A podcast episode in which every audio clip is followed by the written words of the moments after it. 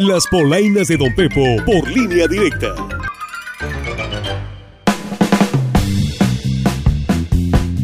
¿Qué hubo, qué hubo, qué hubo, mis gentes? ¿Cómo andan? Aquí venimos tarde, pero sin sueño. Y es que agarré el avión de las vacaciones de Semana Santa. Y hasta ahorita llegó el vuelo de tanto retraso en los aeropuertos, oiga. Como una semana, a puro burrito paseado estuve. Y aunque se ha amarrado del ala del avión, ya me quería regresar de los Cancunes para traerles estas polainas que vienen de rechupete. Oiga, ¿y qué le cuento, mi gente? La que cayó en mis polainas es la reportera de la línea directa, mi comadrita Blanquita Peinado. Que ahora que los productores andan manifestándose, pues la pusieron a echar cálculos a ojo de buen cubero de cuántos productores andaban ahí y las cuentas pues no le salían. Pero el rancho sí, mi gente. Bueno, ¿cuántas camionetas contaste?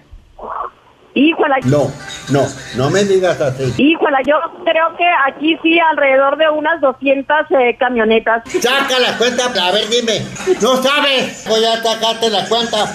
Y otro que llegó asoleado de las vacaciones de Semana Santa es mi Nacho Aguirre, el reportero de la línea directa que dice que ya está cara la luz porque aún no empieza el subsidio de verano y ahora con estos calores pues él ocupa prender el abanico para mitigar el dolor. ¡Ah, caracas! ¿Cómo así, mi Nacho? En las próximas vacaciones hay que pasar más tiempo en la sombrita para que no se me confunda, pues. Sí, pues esto, Víctor, ha hecho que muchas personas comiencen a activar desde los abanicos hasta sus aires acondicionados para mitigar el dolor, para mitigar el dolor.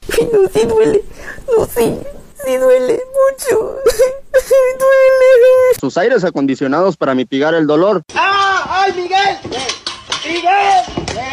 Oiga, y el que andaba bien enmuinado con los de OPE Ecología del municipio de Ahome es el alcalde Gerardo Vargas. Y no nomás él, sino medio mochis, que se quedaron con toda la basura después de Semana Santa y tardaron rato en regularizar el servicio. Pero pues, no es la primera vez, mi alcalde, y eso ya calienta. Lenguaje mexicano parte 1. Que no la Pedía una disculpa. que no la perdóname la expresión. Por eso no hace falta que me pida perdón. Ah, vale. Este, me ofreció una disculpa, no, no me la des a mí. Ofrécele la disculpa a la sociedad. Oh, perdón por pedirte perdón. ¿Qué? Ay, aunque te acabo de volver a pedir perdón. Ay, perdón. Ay, Ah, pero no solo eso, sino que mi alcalde Gerardo Vargas también anda tras los chivos de los mochis. Pero no se me espanten algunos, que mi alcalde se refiere a los de las birrierías, porque mira varias, oiga, pero poco animal sacrificado como se debe. Nosotros tenemos un rastro municipal, pero yo les pregunto a la gente que son de Mochis, ¿cuántas birrerías hay en los Mochis? ¿O en el municipio? Oh no.